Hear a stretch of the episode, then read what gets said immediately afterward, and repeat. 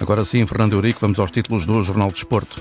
Super detenções, elementos da principal claque do Futebol Clube de Porto Alvo de buscas. Última Assembleia Geral leva a Justiça a intervir. Neste jornal, as últimas do mercado, que fecha à meia-noite. O Ninho de Di Maria ao Rosário Central, quer voltar, mas está bem no Benfica. E José Peseiro com o sonho das meias finais na CAN.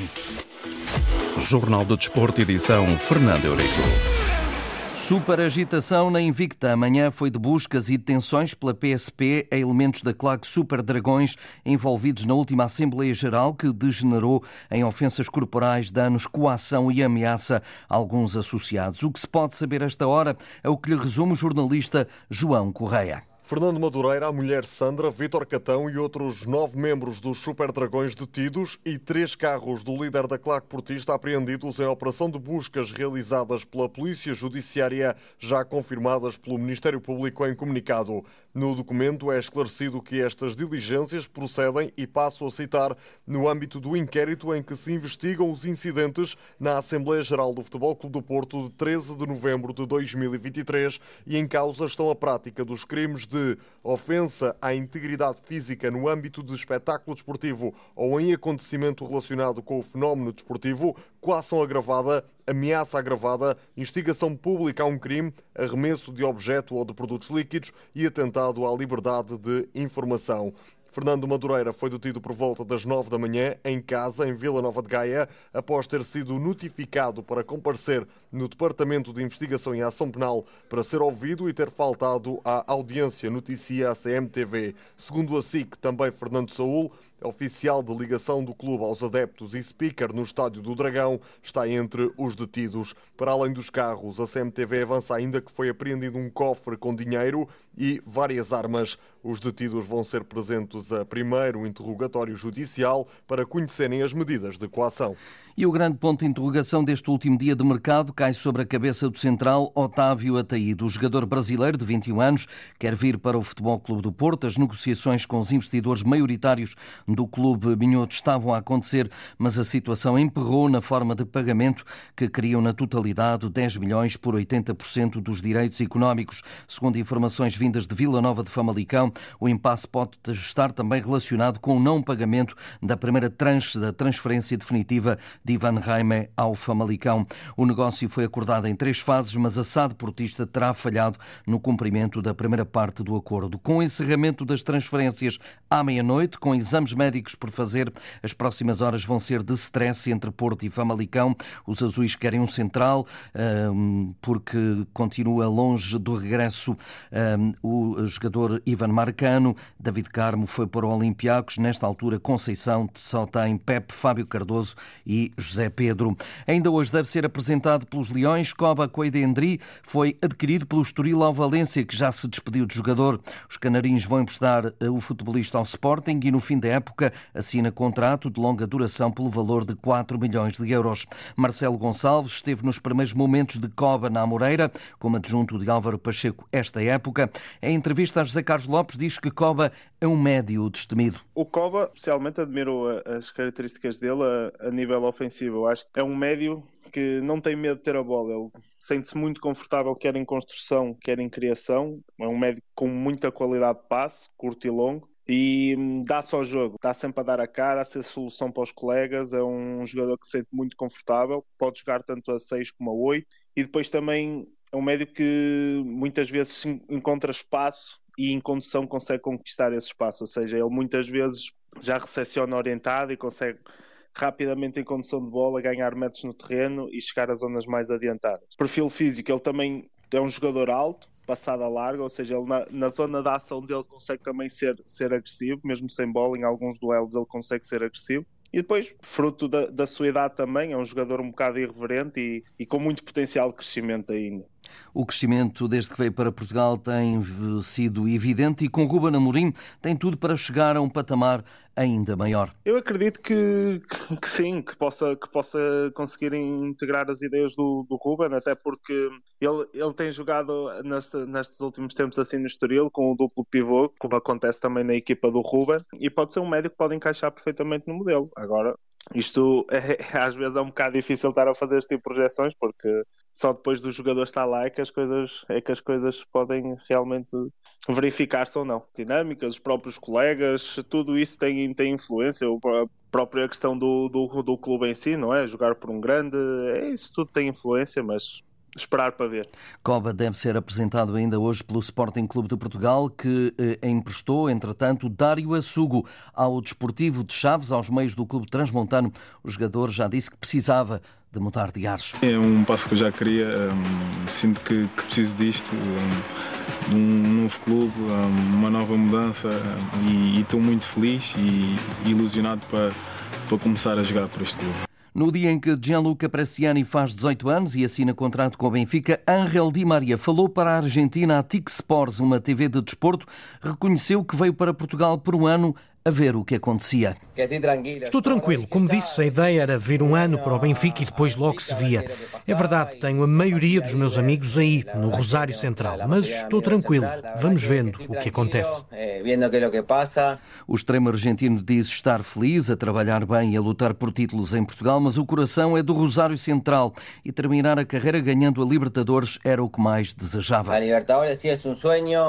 A Libertadores é um sonho, ou até mais do que um sonho. E se um dia pudesse estar aí a jogá-la, ficaria muito feliz e lutaria até à morte para ser capaz de alcançá-la. O importante é estar bem, é jogar bem, não é ir por ir para não estar a 100%. Eu continuo a treinar da mesma forma, continuo a fazer o meu trabalho para continuar ao mesmo nível. Se eu algum dia voltar aí, irei, se estiver a 100%, para dar 100%.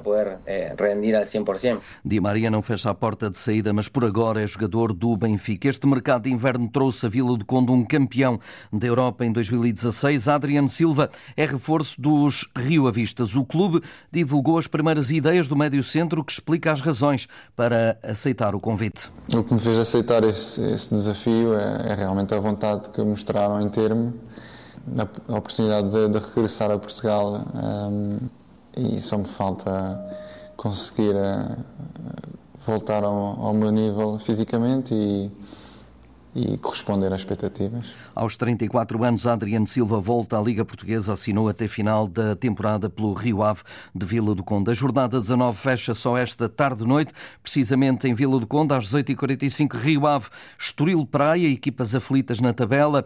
Vai ter reportagem e informações de Paulo Vidal. Duas horas depois, às 20h45, na Pedreira, o Braga recebe os Chaves e pode isolar-se no quarto lugar. Após a vitória na Taça da Liga, os bracarenses têm pela frente o último classificado da geral, Relato aqui na Antena 1 de Carlos Rui Abreu. Saiu a África do Sul a Cabo Verde nos quartos de final da Taça das Nações Africanas. Os Bafana Bafana venceram ontem à noite Marrocos por 2-0 e, segundo o avançado Bebé dos Tubarões Azuis, saiu a equipa que desejava. Estamos preparados para, neste momento, defrontar qualquer equipe e qualquer seleção, mas sim que preferimos a África do Sul, não eh, dando mais valor ou mais interesse a Marrocos, mas só que é, é, Marrocos é uma seleção muito mais forte e nós agora temos que preparar o jogo, já sabemos o nosso adversário, temos que nos focar essa semana e no sábado estar preparado para ganhar o jogo. E agora contacto com o enviado especial da Antena 1 à Taça das Nações Africanas, Nuno Matos. Boa tarde. Vamos lá saber o que vai na cabeça de José Peseiro, que vai defrontar Angola também no caminho para as meias finais desta competição africana.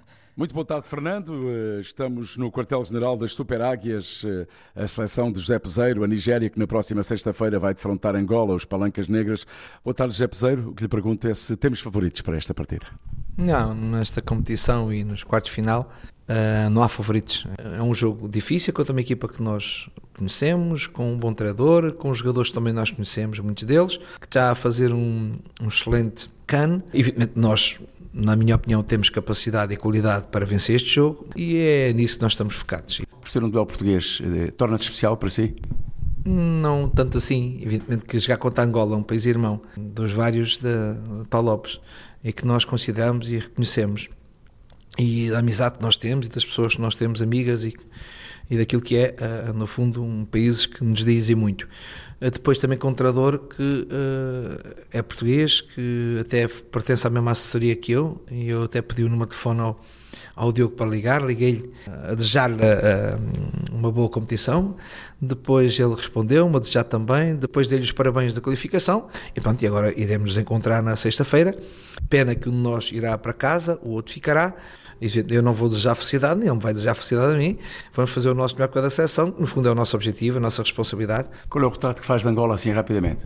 Uma equipa forte, uma equipa que tem demonstrado uma grande determinação, um grande espírito em jogo, uma equipa que tem defendido bem, uma equipa que tem jogado na eficiência, contra-ataque, uma força que tem, porque tem jogadores bons e de qualidade na, na, na frente ofensiva, tem jogadores também no meio campo de qualidade. O Fred é um jogador que define muito bem e que está num momento da carreira de grande qualidade, de execução, decisão, vê as coisas muito claras.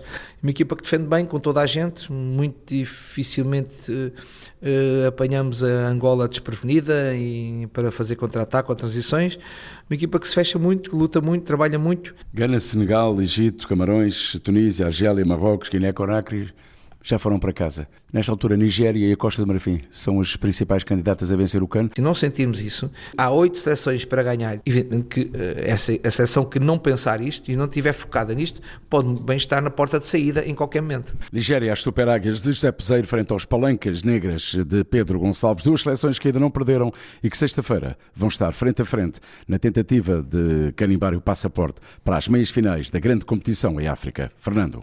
Nuno Matos, que acompanha esta taça das Nações Africanas. Esta tarde, na cidade do futebol em Lisboa, realiza-se o sorteio da fase final da Liga 3, eh, em que se vão jogar as subidas e permanências. O momento acontece a partir das 16 horas e na disputa pela promoção seguem Felgueiras, Varzim, Lusitânia de Lourosa e Braga B, Académica, Sporting da Covilhã, Atlético e Alverca. Os dois primeiros sobem à segunda Liga. O terceiro classificado realiza um play-off com o 16º da competição profissional. 8 da noite, Seixal, o Benfica fecha a fase de grupos da Champions de futebol feminino, frente à equipa bicampeã da Europa. Filipa Patão, técnica das encarnadas, diz que o Barcelona é de outra galáxia ainda, mas quer dignificar o símbolo do Benfica, até porque vai também estar nos quartos de final da prova. Não é sinónimo de atirar a toalha ao chão e não é sinónimo de entrarmos derrotados dentro do campo. É sim sinal de um grande respeito, de uma, de uma grande admiração também pelo trabalho que está a ser feito daquele lado e uma motivação extra para nós, no sentido de queremos também mostrar o que é que tem sido o Benfica ao longo destes anos, o que é que tem sido o desenvolvimento do Benfica e tentarmos bater o melhor possível com esta equipa, que nós sabemos que é muito difícil, mas nós também temos capacidade aqui de tentar uh, fazer coisas bonitas, fazer coisas boas contra o Barcelona e é nisso que estas jogadoras neste momento têm o seu foco, é tentar fazer o melhor jogo possível, tentar dignificar o melhor possível a camisola num jogo que sabemos, sem tomão, que vai ser muito difícil. Já a seleção de futsal continua na Pova de Varzim, tem dois particulares de preparação para o Mundial diante do Japão. O primeiro neste sábado. Eric Mendonça fala sobre o adversário que Portugal vai ter no caminho até ao Uzbequistão. Na minha opinião, é uma equipa muito intensa, muito intensa, muito disciplinada. É uma equipa que faz as coisas muito, muito certinho. E lembro-me que, que eles corriam muito e eram muito intensos, faziam as coisas muito, muito direitinho e é isso que nós esperamos, uma equipa muito disciplinada e que, e que sabe o que faz. Basquetebol com contas europeias esta noite. Na FIBA Europe Cup, Sporting e Porto realizam a penúltima partida da fase de grupos, com apuramento ainda em aberto. O Porto joga em Bilbao e o poste extremo João Guerreiro prevê dificuldades. Sem dúvida é uma equipa muito bem composta, com, com excelentes jogadores. Joga um campeonato completamente, completamente diferente do nosso, muito competitivo, com, com jogadores de, de topo a nível, a nível europeu vamos esperar muitas dificuldades. Sabemos a importância deste jogo e, e pronto, e vamos, vamos tentar uh, ganhar o jogo para, para depois nos facilitar mais, uh, mais as contas. O Sporting está mais longe, em Istambul, diante do Basak Shair. Pedro Nuno, o treinador, faz as contas para a qualificação. Um jogo difícil, se ganharmos, pois seria excelente. Se não ganharmos, esperar também que o Légia tenha algum deslize com, com, com, esta equipa, senão temos que resolver o jogo em casa e ganhar por mais de 9 pontos. O Sporting joga às 4 da tarde, o Porto a partir das 19. E a cerimónia de abertura dos Jogos Olímpicos de Paris, marcada para 26 de julho, vai contar com cerca de 300 mil espectadores, um número inferior que tinha sido anunciado e que deve ainda ser revisto, indicou hoje o governo francês. Em outubro de 2022, o ministro do Interior anunciou a presença de 600 mil espectadores na cerimónia que está prevista para as margens do Rio Sena. Jornal do Desporto, edição Fernando Eurico.